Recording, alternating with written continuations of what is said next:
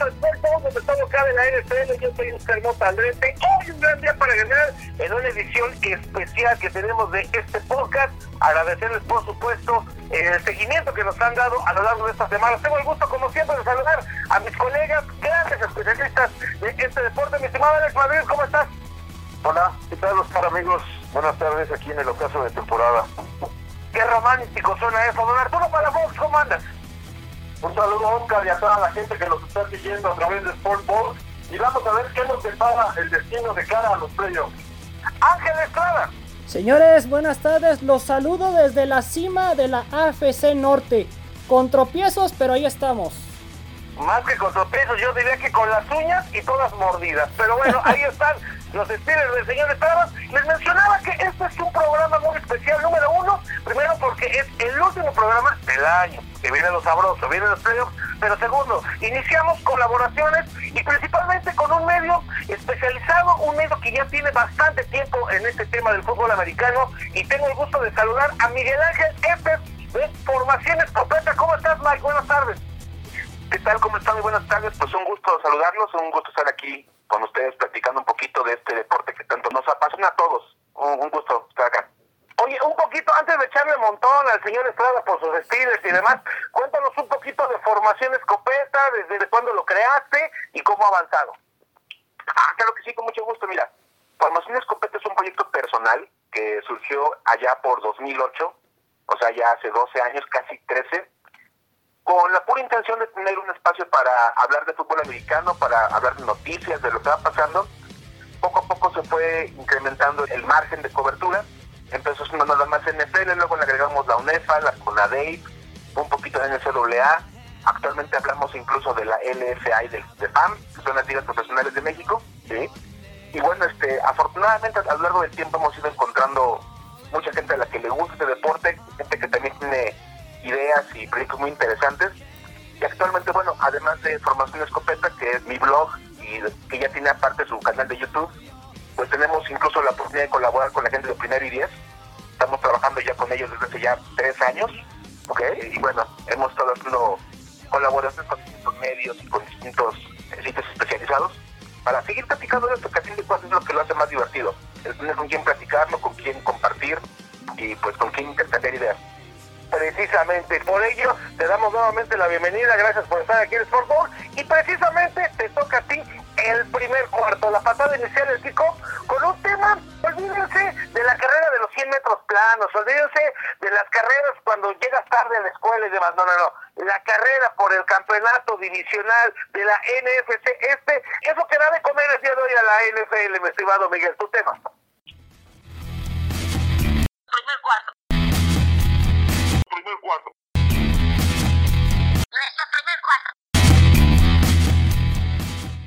Exactamente, mira, yo la verdad quería hablar de ese tema porque de todas las divisiones del NFL ya nada más quedan dos por definir. La NFC este, como bien dices, y la AFC Sur, son las únicas que aún no tienen su campeón. Se van a definir este fin de semana y da la impresión, creo yo, no sé ustedes qué opinan, que por momentos creemos que nadie quiere ganar el este de la nacional, que es una carrera en la que todo el mundo corre como en sentido contrario. De repente estamos viéndolos a todos como que se paran, como que toman aire, echan para atrás 10 metros, luego vuelven a arrancar, y precisamente eso es lo que lo hace tan llamativa. Es una carrera que de tan mala se ha vuelto interesante. Y creo que es la parte que más me llama la atención a mí de esto. Es la única división en la que tenemos todavía tres equipos peleando por el primer lugar de la división obviamente todos con marca perdedora, pero bueno, casualidades del destino. Actualmente Washington es el equipo que está como con la mano para poder proclamarse campeón. Ya sabemos que si le ganan el domingo por la noche a Filadelfia, serán el equipo campeón. De caer ante los Eagles, el ganador del partido de mediodía entre Dallas y Nueva York será el que se lleve el campeonato. Y todo parece apuntar que su rival será Tampa Bay a menos que Tampa Bay tenga ahí un colapso medio raro con los Falcons, que de repente le pasa a los Bucks, sería el rival del campeón de la NFC este, y parece como un partido muy a modo para Tom Brady y compañía y poder arrancar los playoffs con un triunfo. A mí lo que me llama la atención es, primero que nada, Dallas viene el ascenso, creo que los Cowboys han mejorado muchísimo en el último mes, ha sido un diciembre bastante positivo para la estrella solitaria, y bueno, Los Giants hay como contrapesones, como que no quieren, todavía siguen vivos. Hicieron todo lo posible por no seguir, pero ahí siguen, con su marca de 5 y 10. Pero bueno, ahí habrá que ver ese partido, me parece muy interesante, será un juego muy llamativo en la mañana entre Cowboys y Giants. Y en la noche Washington, que tiene ahí un par de dudas, la más importante de todas, si puede o no puede jugar Alex Smith, que para mí es la clave de este equipo para esta temporada. Con Alex Smith el equipo de Washington va 4-1 y eso lo hace muy muy llamativo. También ver cómo llega Antonio Gibson, el corredor que la semana pasada sí jugó, jugó bien contra Carolina, aún sigue un poquito dolido de sus lesiones. Y la posible eh, ausencia de Terry McLaurin, el receptor de segundo año, que la verdad es un excelente, excelente jugador. Si los tres pueden estar en el campo para Washington, yo creo personalmente que el fútbol team se va a llevar el título de la NFC este y podrían recibir la próxima semana, la semana después, a Tampa Bay, que debe ser el quinto lugar de la conferencia.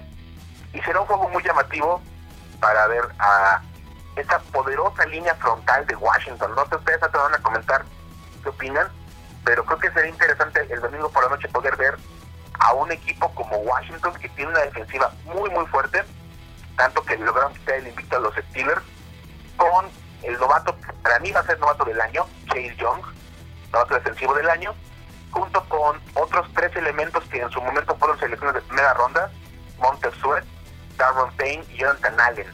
A mí esta frontal me encanta, no me gusta mucho lo que tienen en los linebackers, la secundaria es un poquito endeble, pero queda claro que mientras Washington pueda llegar al coreback con esas cuatro piezas, más Ryan Kerrigan, que es el suplente de lujo, van a poner en peligro a cualquiera y será un juego muy llamativo contra Jalen Hurts, que podrá terminar la temporada, quiere él, con una victoria, y que aparte mandará a los Eagles a un opción muy, muy interesante, en el cual tendrán que decidir qué hacen con Carson Wentz.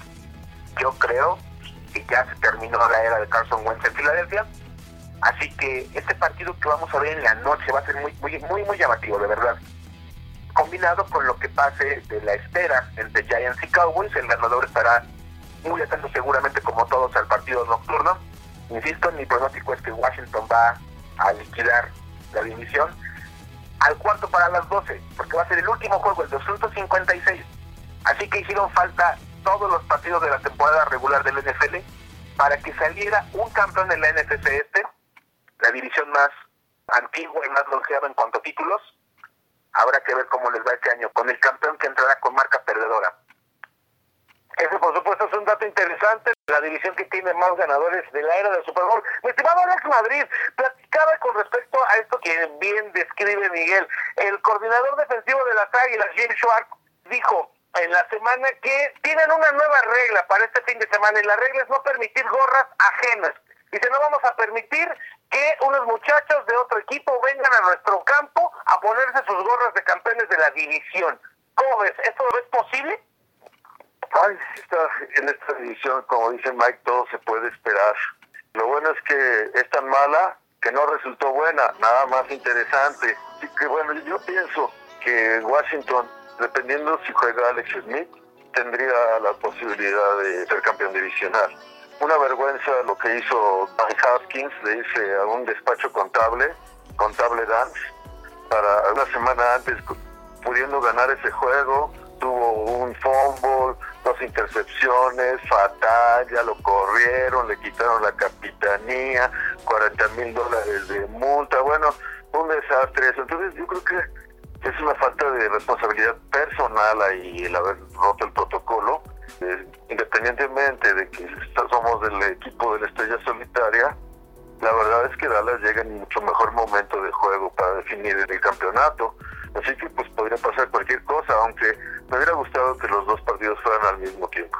Los berrinches, además de eh, Dwayne Haskins, que el partido pasado, él como coreback titular tenía, estaba obligado a hablar con la prensa y no lo quiso hacer. Don Arturo dos los vaqueros de Dallas a inicios de septiembre, lo platicamos aquí, pues estaban muertos pero han sumado tres juegos ganados de manera eh, consecutiva. Kellen Smith comentó que ya entendieron la identidad. Yo no sé qué identidad se refiere, pero están muy motivados. ¿Cómo los ves?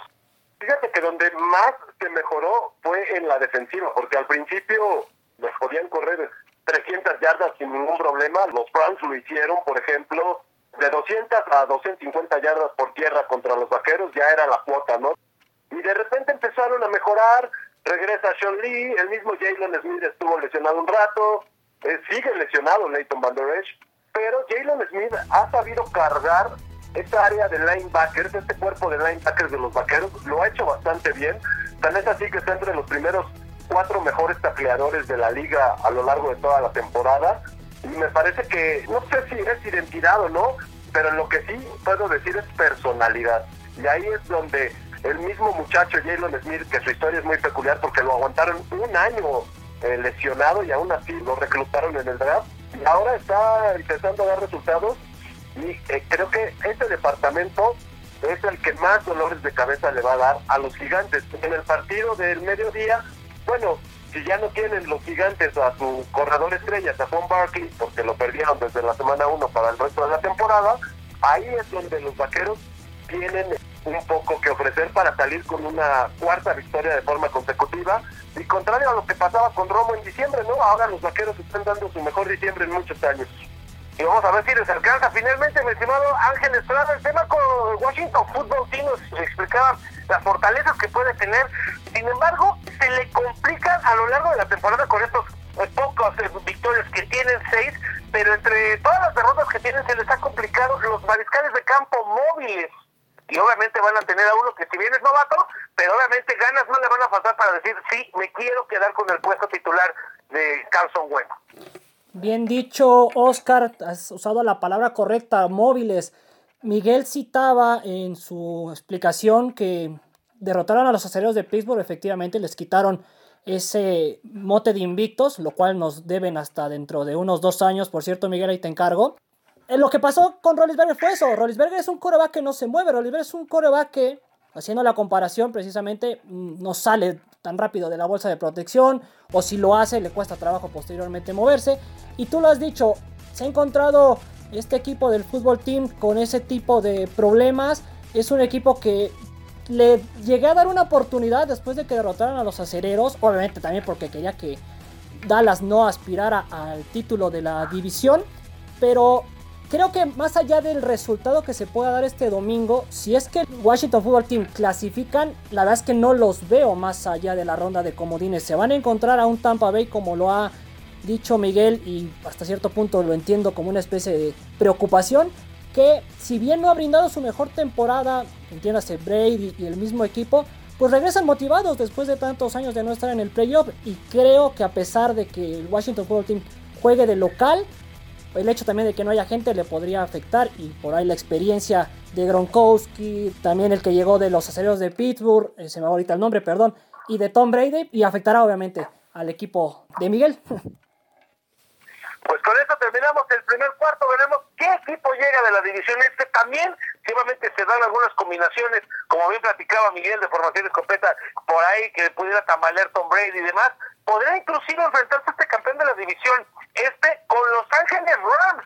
Los Rams que ya no cuentan con Jared Goff, que fue o será sometido a una operación en el dedo. Vamos al segundo cuarto. Segundo cuarto. Segundo cuarto. Segundo cuarto. Amigos, ¿cómo están? Regresamos a Sports Zone, solo cabe la NFL en este momento con un invitado muy especial, Miguel Ángel Efes, él es de formación escopeta, que nos está ayudando, dando anotaciones y analizando esta temporada que ya llega a su fin. Don Arturo Palafox, está interesante esta carrera del MVP, la analizamos hace cerca de mes y medio, por ahí consideramos a Russell Wilson, ya se bajó y me parece que tú ya tienes a tus dos finalistas por el premio del más valioso. Así es, Oscar, tenemos obviamente a Patrick Mahomes, que si bien en los últimos partidos le ha costado un poquillo, ha sacado las victorias y lo ha hecho no de forma contundente, pero sí de forma inteligente. Eso, a final de cuentas, es bastante valioso y con suerte, ¿no? Porque en el último partido contra los Falcons, pues ya vimos ahí que los Falcons otra vez la falconearon, ¿no? Aquí tenemos la azuleada, en la NFL tiene la falconeada. Y por otro lado tenemos a Aaron Rodgers, que está demostrando que a él lo que le sienta mejor es el frío de diciembre.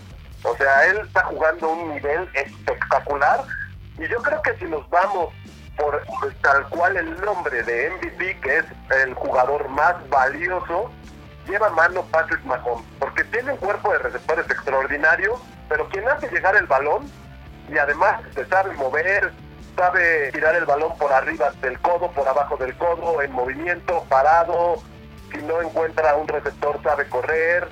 Cada vez lo veo que cuando corre, él trata de alargar la jugada para mandar el pase y no tener que salir él por piernas cruzando la línea de scrimmage. Entonces es polifacético y en cuanto a valor, creo que tiene mucho más valor lo que está haciendo Patrick Mahomes. Porque Aaron Rodgers ahorita tiene, se les lesionó su corredor titular, pero tienen a dos corredores. Eh, la semana pasada demostraron que están corriendo muy bien el ovoide, la defensiva está siendo muy agresiva y muy rápida. Entonces, sí le veo una ligera ventaja a Patrick Mahomes sobre Aaron Rodgers y además, bueno, ya alzó la mano Kansas City para ser el sembrado número uno, también los empacadores para ser el sembrado número uno, cada uno en su respectiva conferencia. Mucho también dependerá de qué es lo que hacen en la semana 17. No creo que pierdan la calidad de máximos favoritos cada uno en su sector, pero si me preguntan, yo en Las Vegas, ahí sí le meto unos 100 dólares a Patrick Mahomes sobre Aaron Rodgers. Miguel, necesito de tu ayuda y necesito completar este pase. Dice todo para Rock, solamente Mahomes y Aaron Rodgers. Yo se los dije hace tres semanas, me parece que también Alex Madrid me defendió esta parte, pero Josh Allen, Josh Allen tiene, al momento tiene más yardas por pase que Aaron Rodgers. 4.320 de Allen por 4.059 de Rodgers. Tiene más touchdowns totales que Patrick Mahomes, 42 contra 40. Más pases completos que Aaron Rodgers, 378 por 353 de Rodgers y un porcentaje más alto de completos, 69.1 por 66.3 que el propio Patrick Mahomes. Miguel, ¿por qué Josh Allen no? Pues mira, yo la verdad te diría que yo estoy de acuerdo contigo en que debe ser Josh Allen un candidato real. Yo creo que no es una carrera de dos, creo que es una carrera de tres. Creo que obviamente la mercadotecnia, el asunto de la popularidad, el tema de que Kansas City con 14-1 y sean un claro contendiente para el Super Bowl, le va a dar ese voto de calidad a Mahomes. Pero vamos, uno ve jugar a los Bills y de verdad se queda con la idea de que este equipo está extremadamente fuerte. A mí me parece el único equipo de la NFL que hoy por hoy se le podría parar enfrente a los Chiefs. Y yo, la verdad, le daría mi voto a Josh Allen. ¿eh? Creo que debe ser el, candidato. Me parece el, jugador que más ha desarrollado en esta temporada. Si recordamos a Josh Allen el año pasado, no era este coreback. Me parece que la llegada de Stephon Dix fue crucial pero ha mejorado muchísimo y yo la verdad le daría mi voto a él. No es que esté haciendo campaña por Josh Allen, Alex Madrid, pero encima de todo esto acaba de romper un récord de franquicia de la ametralladora Jim Kelly. O sea, ya está en camino para ser un joven ídolo también de los Bills de Buffalo. Perdón señores que me meta, pero ustedes después me tienen que decir cuánto les está ofreciendo Josh Allen. No tengo duda de su capacidad, extraordinario coreback, Sí, efectivamente, del año pasado acá ha tenido un desarrollo impresionante, podría ser el jugador ofensivo, pero como valioso, sí veo más valioso a Patrick Mahomes. Pero ahí luego me dicen de cuánto les llega el cheque, señores. No, no, sí, mira, mira, este, yo creo que en cuestión de la evolución que ha tenido como coreback, como mariscal de campo, como líder del equipo, ha tenido una evolución a pasos agigantados en esa temporada, como dice bien nuestro amigo Mike de Formación Escopeta. Y bueno, ustedes saben que pues yo he hablado, he dedicado un par de emisiones de, de Sport Bowl. Aquí saltar las cualidades de Josh Allen. Yo la verdad coincido de, manera total con Mike en el sentido de que Patrick Mahomes es el jugador de moda, es el que hace las donaciones, es el millonario, es el que va a tener un bebé. Se acaba de comprar claro. es claro que mediáticamente pues tendría que ganar Patrick Mahomes pese a la veteranía y efectividad también de Aaron Rodgers, que es un mariscal de campo, pienso que el de más efectividad de la conferencia nacional. Entonces creo que ahí las cuestiones de Estados Unidos con mercadotecnia y todo lo que involucra dinero, pues se inclina a este tipo de decisiones y, y, yo soy del club de fans de George Allen, pero pienso que va a ganar Mahomes. Ángel Estrada y un tema con Aaron Rodgers interesante. Le picaron el orgullo en el momento de que en una primera ronda de draft selecciona a un mariscal de campo a Jordan Love que ni siquiera se ha puesto yo creo que las fundas lo que va de la temporada y le pican el orgullo y lo que está haciendo, ¿no, este? Sí, en definitiva, bien dicho. Yo lo llegué incluso a mencionar que el pobre de Love pues ha pasado en la banca más tiempo que yo creo en su casa, ¿no? Pero volviendo al tema de los que proponen, y yo también obviamente incluyo a Josh Allen, les voy a resolver la ecuación, señores. Para mí creo que la NFL se va a terminar decantando por aquel que en los próximos dos o tres partidos, los más importantes al final de la temporada, el que refleje y el que lleve más lejos a su equipo sea el que obtenga el MVP. Si por ahí Kansas City tropieza a pesar de que lo haga bien Mahomes o si lo hace Green Bay o si lo hace Buffalo, es lo que marcará la diferencia.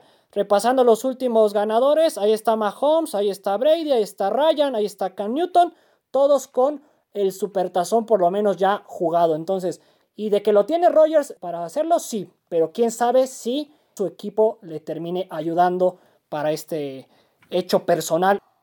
Un Patrick Mahomes que por cierto no jugará en la semana 17, al igual que Ben Roethlisberger, en este caso decisiones de los entrenadores en jefe. Vamos al tercer cuarto. Tercer cuarto.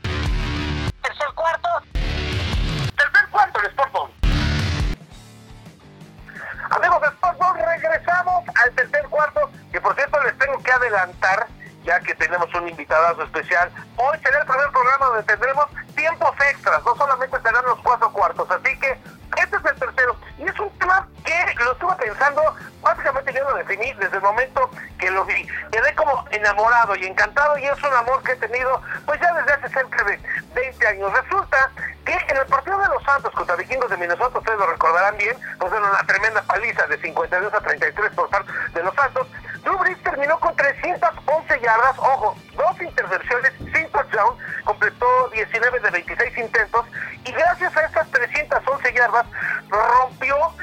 mí se me hace impresionante, más allá del récord de Alvin Kamara que fijó en este partido de 6 touchdowns empatando un récord de la NFL de 1929, a mí se me hace impresionante que llegara a las 80 mil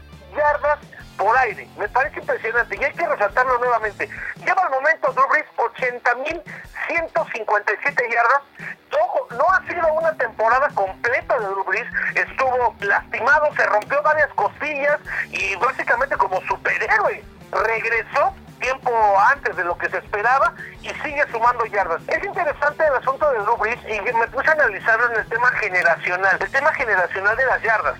Número uno, el asunto de Drew Brees cuando llega a la NFL, lo recordarán bien, no tiene una participación extensa, de hecho solamente jugó un partido donde solamente sumó 222 yardas todavía con los cargadores de San Diego. Entonces, estamos hablando que si la media de Drew Brees, analizando sus números, es de lanzar 3.000 yardas por temporada, ha tenido obviamente temporadas espectaculares de más de 5.000, entonces podremos estar sumando más de estas 80.000. ¿Cuál es el tema aquí y por qué yo me quedo y quise revisar el tema de las 80.000 yardas? Me parece que tardaremos cerca de 15 a 20 años en ver que algún mariscal de campo de la NFL pueda superar esta marca de las 80.000 yardas. Sí, sé que Tom Brady está bajito, está abajo por 1.300 yardas, también es una carrera parejera entre Drew Brees y Tom Brady por el tema de la edad. El último que se retire terminará ganando, pero voy a cerrar con este análisis que hice con respecto a la progresión de yardas por pase de la NFL. Frank Parkinson, cuando llegó a la NFL, todavía no era la fusión entre AFL y NFL, a mediados de los años 60, pues él llegó con el récord que dejó establecido Wyatt Tyler de 33.070 yardas. Estamos hablando, insisto, a mediados de los años 60, 64, cuando llegó Frank Tarkenton. Cuando llega Dan Marino a la NFL en 1983, pues él tuvo ya que pelear con la marca que fijó Tarkenton. Frank Tarkenton la dejó en 47.003 yardas. Cuando llegan a la NFL, Peyton Manning, Tom Brady y Drew Brees, entre 1999 y el 2001, la cifra que tenían que romper era la de Dan Marino de 61.361 yardas. Estamos hablando de una progresión de 20.000 yardas cada 20 años aproximadamente. Los números nos dirían que ahorita, al momento, solamente Patrick Mahomes podría aspirar a llegar a superar estas 80.000 yardas. Al momento, Patrick Mahomes tiene 14.000 yardas, está en el número 161 de todos los tiempos, está avanzando, pero mi estimado Max de Formación Escopeta, te pregunto, ¿quién crees, consideras que de acuerdo a cómo se esté desarrollando la liga, podamos ver antes que un ser humano pueda romper esta cifra reitero, para mí impactante de 80 mil yardas por aire.